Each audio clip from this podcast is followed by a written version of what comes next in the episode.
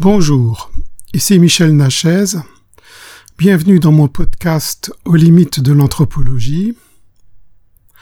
Je continue aujourd'hui la lecture de mon chapitre sur les géographies de l'invisible dans mon livre Les esprits et les hommes, l'ethnologue et le monde invisible. J'aborde aujourd'hui la partie sur les géographies de l'invisible contemporaines ce sont des expérienceurs contemporains, tels John Lilly avec l'invention du caisson d'isolation sensorielle, Robert Monroe et sa technique Emisync pour induire l'OBE, et Florence Ghibellini et le rêve lucide que je vais présenter. Ces personnes ont toutes expérimenté personnellement des énoques. C'est en fait l'irruption des énoques dans leur vie qui les a menés à approfondir la question et à développer une géographie de l'invisible qui leur est propre. Il existe une structure lourde pour opérer la déprivation sensorielle, le caisson d'isolation sensorielle, aussi dénommé 6. C'est un espace conçu de manière à ce qu'il n'y ait là ni bruit, ni clarté, ni odeur, ni goût, ni même, autant que possible, toucher. Et cela dans la mesure où l'on peut y flotter sur de l'eau maintenue à la température de 34 degrés centigrades. On y installe aussi une protection contre les vibrations et les champs électriques et magnétiques. C'est donc un lieu totalement isolé du monde extérieur dans lequel rien ne peut pénétrer. En 1954, John Lilly était directeur de recherche en neurophysiologie au National Institute of Mental Health dans le Maryland et il a commencé à y expérimenter l'isolation sensorielle sur lui-même en caisson il y a obtenu des énoques tels que OBE, trans, contact avec des intelligences supérieures, des êtres de l'invisible. Voici ce qu'il écrit. J'ouvre les guillemets.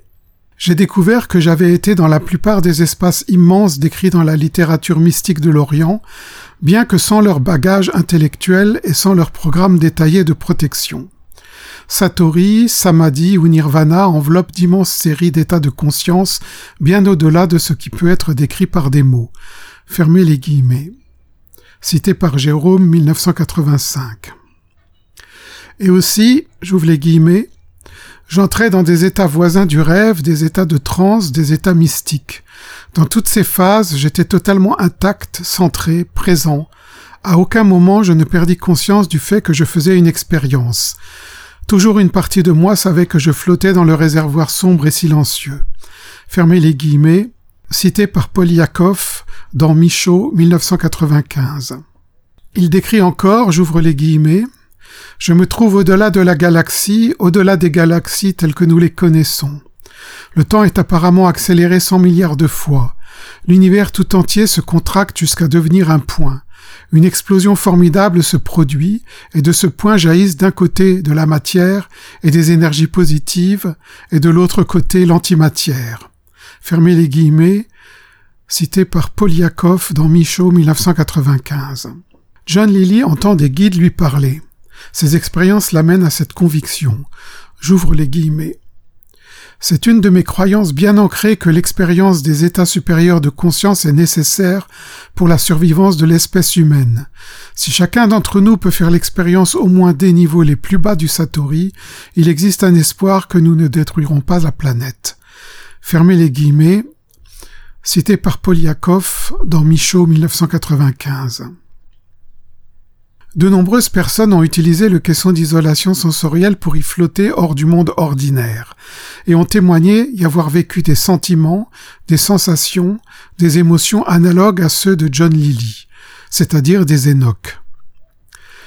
John Lilly est né en 1915 à Saint Paul dans le Minnesota, aux USA. Il a étudié en Californie à l'Institut des technologies et a eu son doctorat de médecine en 1942 à l'Université de Pennsylvanie. Il a mené différentes recherches dans les domaines de la biophysique, de la neurophysiologie, de l'électronique et de la neuroanatomie, jusqu'aux expériences sur les dauphins et sur le caisson d'isolation sensorielle. Il a développé la théorie du bioordinateur et de ses programmes et métaprogrammes. J'ouvre les guillemets.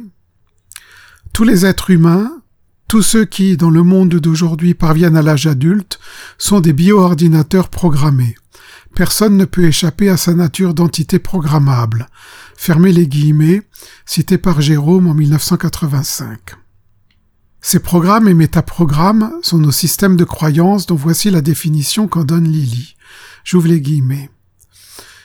Système de croyances. Chez un sujet donné, un système de croyances est cette panoplie consciente inconsciente de croyances de base, de présomptions, d'axiomes, de prévention, de préjugés, de modèles, de simulations qui déterminent, à un moment donné, les décisions, les actions, les pensées, les sentiments, les motivations et le sens du réel et du vrai.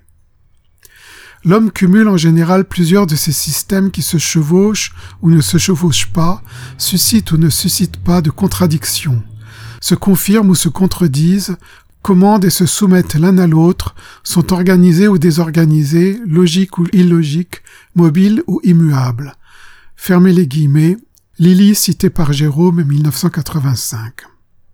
Les programmes sont donc des systèmes de croyances relatifs à un consensus de réalité définis par des référents personnels et sociaux liés à la culture et à la religion. Les métaprogrammes ou métacroyances sont des croyances sur les croyances. J'ouvre les guillemets. Le concept de métacroyance est défini comme une croyance relative aux croyances elles-mêmes. Elle est méta, au-dessus, au niveau supérieur, par rapport aux croyances. Ainsi, un opérateur de métacroyance est un concept, une fonction, un agent qui opère sur des systèmes de croyances. Les transforme, y introduit des changements. L'opérateur de métacroyance intervient sur un système de croyances donné depuis l'extérieur. Le rôle conceptuel primordial de l'opérateur de métacroyance est de transformer les croyances et par conséquent de changer les réalités qu'elles produisent. Fermez les guillemets, Lily cité par Jérôme 1985. Et la métaprogrammation est, j'ouvre les guillemets, une opération au cours de laquelle un système central de commande contrôle des centaines de milliers de programmes qui fonctionnent simultanément et parallèlement. Fermez les guillemets, Lily cité par Jérôme 1985. Ainsi, cette métaprogrammation est capable de contrôler et aussi de modifier la conception même de la réalité du métaprogrammeur et de permettre à celui-ci de modifier son système de croyances, sa réalité, en agissant directement sur les métacroyances. Il s'agit là d'un acte créateur de réalité qui est à la base des conceptions des systèmes de magie, de sorcellerie et de chamanisme. Trois conditions sont nécessaires pour permettre de réaliser cette opération de modification des métacroyances. Tout d'abord, un lieu adéquat, comme le 6, le caisson d'isolation sensorielle. Pour Lily, le caisson représente le meilleur lieu possible pour explorer et modifier les univers intérieurs. Ceci dit, il n'est pas le seul, et les mages, sorciers et chamans de tout temps et de tout lieu ont aussi déterminé leur meilleur lieu possible. En second, une discipline adaptée à l'objectif fixé, c'est-à-dire la reprogrammation des croyances et métacroyances. C'est le rôle des rituels et des disciplines spirituelles. En dernier lieu, une série de logiciels de référence qui permettent de construire des modèles ou d'élaborer des simulations alternatives. Ainsi, le bioordinateur est composé de programmes et de métaprogrammes. Un des axes de recherche de John Lilly a été de cartographier les états de conscience. Se basant sur ses expériences personnelles dans le caisson d'isolation sensorielle, il a été en mesure, au bout de plusieurs années, de présenter une première classification en se basant sur les données de Gurdjieff, Lilly 1976. Lilly considère que ces espaces qu'il visite sont de double nature. Ils sont à la fois intérieurs et extérieurs. Il déduit aussi la possibilité que nous ne soyons pas forcément liés à notre cerveau, à notre corps physique, et que nous pouvons ainsi le quitter, voyager dans d'autres réalités. J'ouvre les guillemets. Mon programme est que je suis un agent indépendant dans cette sphère particulière et que je ne suis pas relié à un cerveau précis, bien que si je parle à quelqu'un, j'utilise ce système de croyance. La question est d'avoir l'esprit libre de manière à pouvoir vivre différents scénarios et tester différentes idées. C'est ainsi que j'utilise le caisson, le test de scénario temporaire, un système de croyance temporaire. Fermez les guillemets, Lily et Gold, 1995. La terminologie de Lily est dérivée de l'informatique.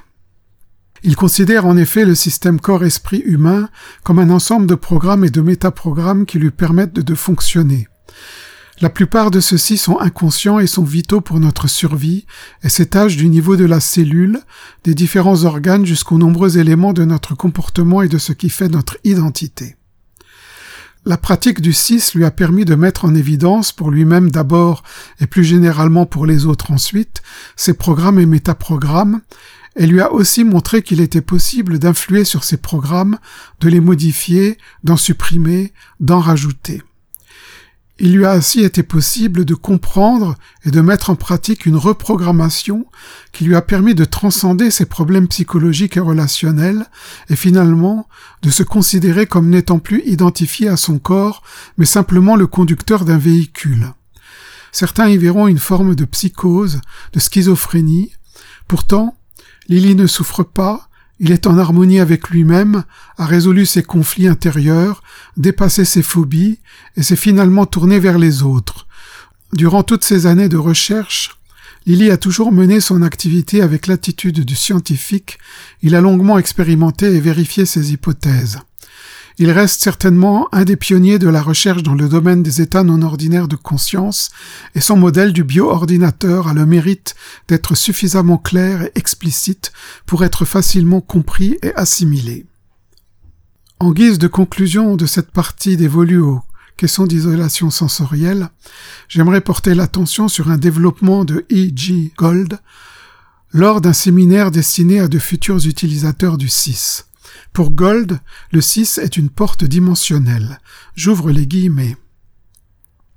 Si vous pensez au caisson en tant qu'espace, que vous entrez dans cet espace du caisson et que vous explorez cet espace, vous êtes dans le caisson et c'est un cul-de-sac. C'est comme de passer une porte, d'ouvrir une porte et de rester sur le seuil. Vous allez rester coincé dans l'espace du caisson. Le caisson est essentiellement un passage, n'y restez pas. Vous pouvez considérer le caisson comme un point d'entrée et de sortie dans et hors de l'univers matériel. Vous pouvez le considérer comme un pont d'entrée et de sortie dans votre moi profond, vos états de conscience intérieurs. Fermez les guillemets, Lily et Gold, 1995. Le travail de John Lilly nous donne un outil, le 6, et une méthode pour développer les états non ordinaires de conscience et s'en servir. Lilly a le mérite d'être méthodique, précis, et n'hésite pas à nous donner des points de référence issus du yoga. Le travail de John Lee a eu un immense succès dans toute la zone occidentale, Europe et États-Unis. En Europe, le 6 a été à la mode dans les années 1980, puis a disparu à cause de la difficulté de la mise en œuvre. C'est en effet une structure lourde qui demande un emplacement fixe, avec une solution saline pour le bain de sustentation du corps, des systèmes de filtres et une installation sanitaire adjacente. De plus, son prix est élevé. Il n'est donc pas étonnant que le 6 ne soit plus très présent en Europe. Des procédés de substitution existent. La technique du Gansfeld, qui est aussi une technique de déprivation sensorielle, peu onéreuse et tout aussi efficace à long terme. Encore faut-il avoir la patience de s'entraîner à reconnaître les programmes et métaprogrammes et à reprogrammer. Mais cela est vrai pour toutes les disciplines dans tous les domaines. En tout cas, et en conclusion de cette section, les recherches de John Lilly montrent également que 1. Les différents états de conscience peuvent être cartographiés. 2.